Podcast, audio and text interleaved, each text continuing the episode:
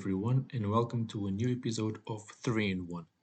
My guest today is Andrej Barlafa. He's the wide receiver slash running back of the 2023 Shamrock Bowl champions, Dublin Rebels. Hi, Andrej.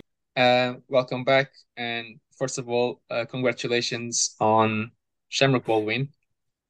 Uh, how how how is the the, the feeling Hey, thank you very much. Th thanks for having me again. Uh, yeah, it's, it's it's a very good feeling. Um, finally, this is the third time's the charm. Um, so yeah, one one out of three, it was finally time to win it, and say it's a it's a good feeling to have. Say more of a relief than than excitement, but uh, yeah, it was about time for it to happen. And talking about the game itself, um, how was for you the game? Like, if you can give us like a, an overview of the game. Um, like when I was just maybe on the sideline or in the game, just trying to kind of think about the next play. But uh, a couple of days later, I was just watching the the the, the tape on on YouTube. Uh, see, like there's a lot, a lot of good plays, a lot of tactics, and all obviously that both teams were really putting a lot of time. Uh, and then some ad lib as well, just to make some great plays. But the game itself, I think, from a neutral standpoint, and anybody that was looking to uh, get into the sport a little bit more, this was the best game of the year, really. And um, leading to, to, to the game, how how how was your um, the preparation, the team's preparation for the game? Uh, too much uh, tape, uh, watching tape, I assume. How how was it? Well, it, it was some tape because this was the third time uh, this year that we played each other. We kind of knew what what to expect. Um, just kind of preparing what kind of smaller details and certain players as well.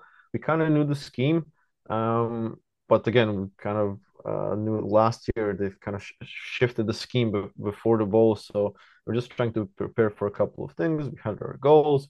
We had specific plays that we wanted to execute and run. So um, and then just making some big plays as well that really got us um, really got us some points and getting our matchups in order as well. And if you have to like points the turning point of the game because at one point the game was very very even um what point was that where you you definitely like took off what point would that be um, I'd say somewhere in the fourth quarter, just a couple of turnovers. First, first two quarters were kind of even, and everything was kind of, uh, let's say, a punch for punch. Third quarter was really slow because of the rain, and then just the turnovers, and just won that small margin in the turnover battle in the fourth quarter. Um, and I think that really got us over the line. And you you went um, you guys went undefeated for the the preseason, uh, uh, for the season. Sorry. Um, how like obviously when you look at that, you see like well we dominated it as such. Um, but how did you did you feel any like any point during the season where things might go south, or you you were always confident that the the season would go your way all the way through?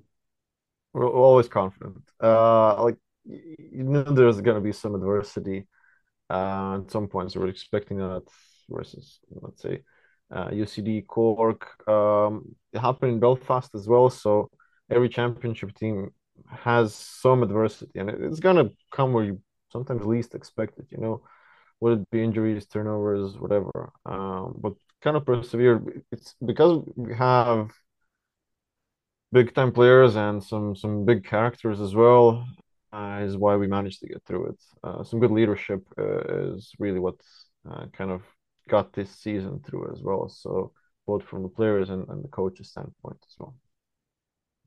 And um, for instance, in terms of the big players that you, you mentioned that you have and clearly do have, like watching the game, you can see that.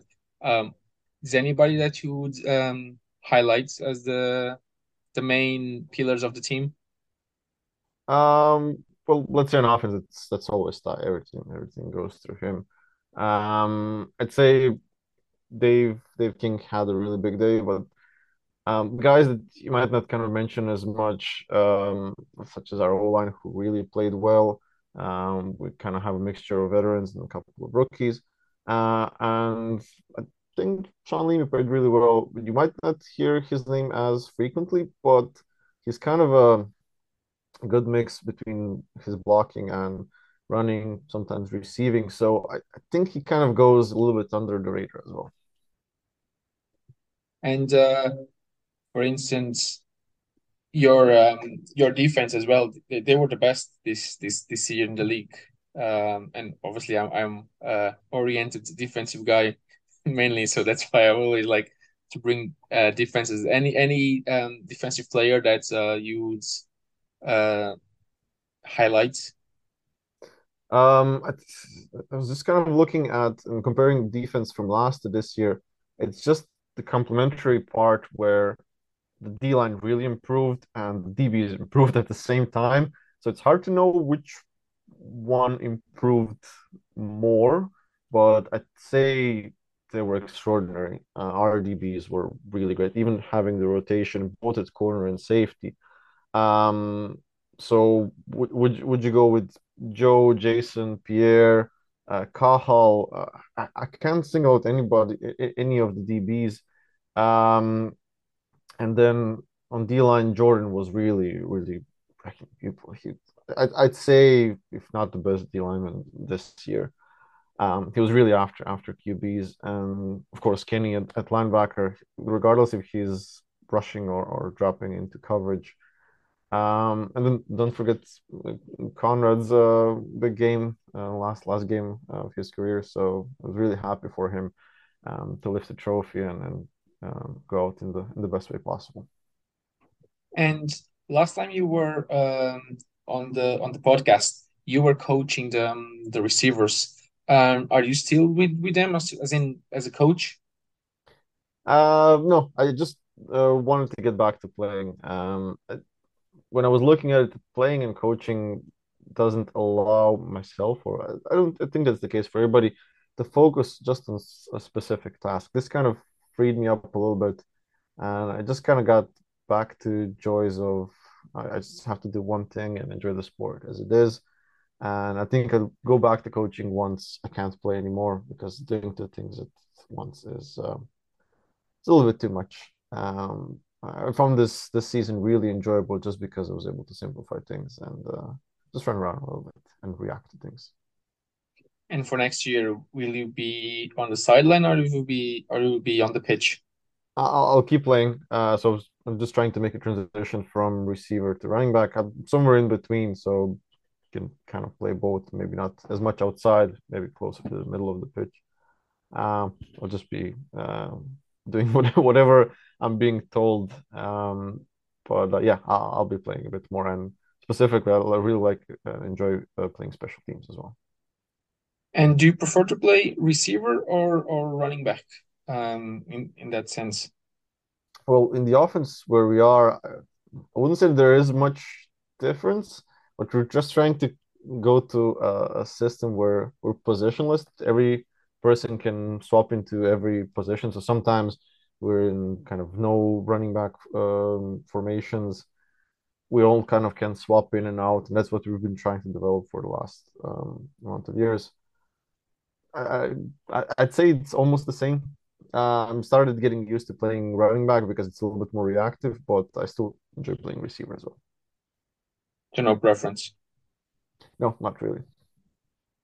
And you mentioned there that um, one of one of your teammates just retired, and obviously, uh, with as a champion. Uh, is is that the case for many other people uh, on the team, uh, or or you keep the, the the main core for next season? Um, well, I think Conrad and Willow both retired, but always try to bring them back for one more year. We'll just say one more magical season. So, um, I'm I'm, I'm honestly not sure.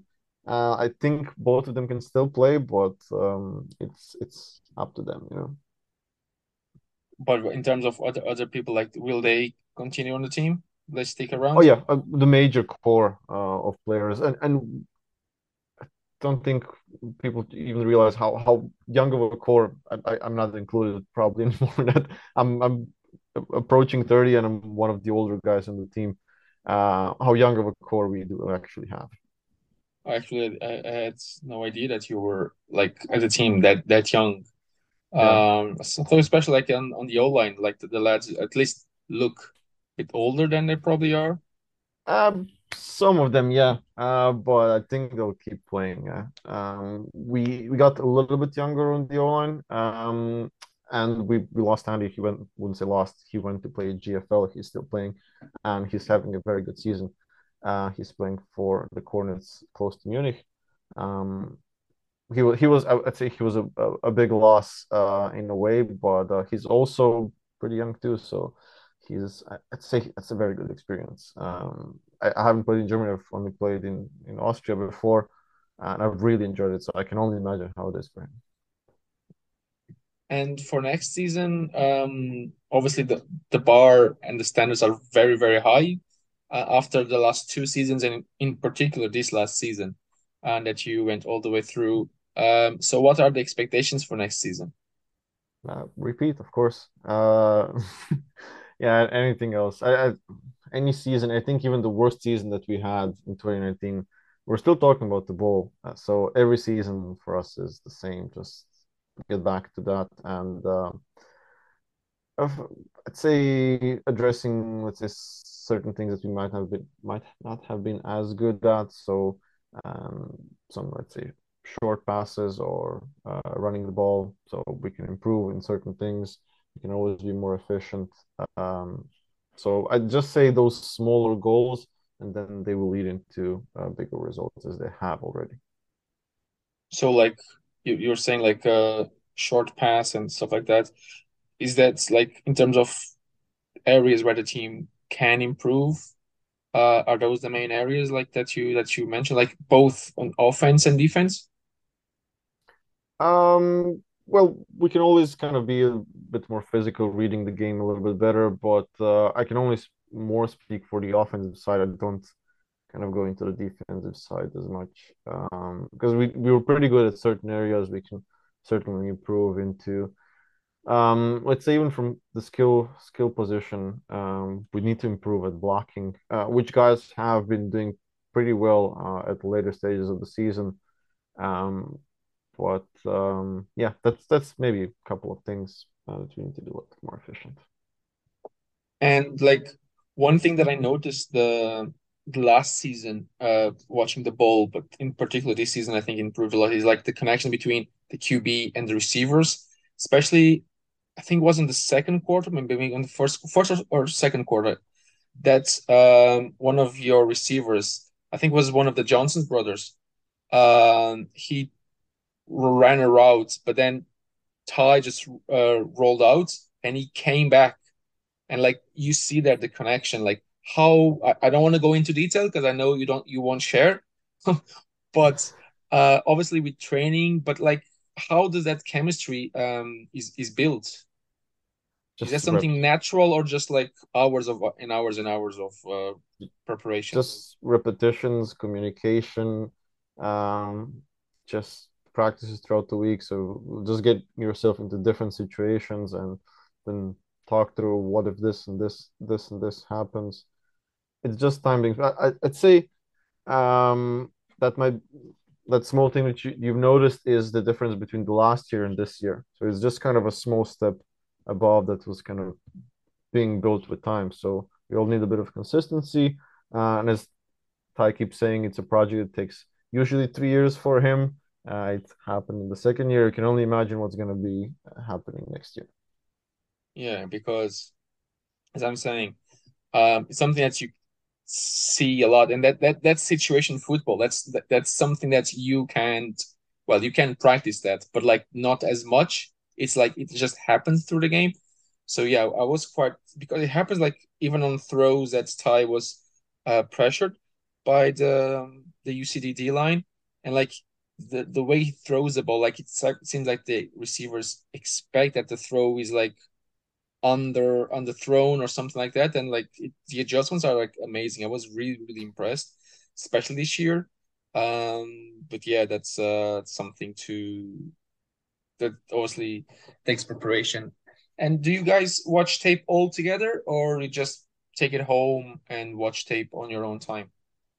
I actually do both. Uh, so sometimes we just have kind of main things that we need to prepare, focus, and then take that onto, let's say, certain schemes, and then we can just kind of draw certain schemes together. Uh, and then you just kind of look through individual players. So on Hudl, you can see who's watching as much tape, and then we can kind of ask questions in the group and answer them together. You know, so it's a combination of both. So we kind of have directed from coaches and certain things, but you also kind of do your own individual work just to get more results as well. And uh, I know you you didn't coach this year, but were you anyway involved in the in the schemes and on the offensive playbook? Not really. I sometimes find an idea and, and uh, pitch it a little bit, but uh, was just trying to listen and, and execute. I'd say not very very little. It's more Ty, is it? Yeah. Yeah. Um, that's great. Once again, congratulate you and the and the Rebels for for winning the Shamrock Bowl, and wish you, wish you guys all the best for um, for next season. Thank you very much. Enjoy talking to you, and um, hopefully we can continue the success, and uh, hopefully you can um, be at the, at the bowl next year. Yeah. Thank you very much, and have a nice evening. Thanks.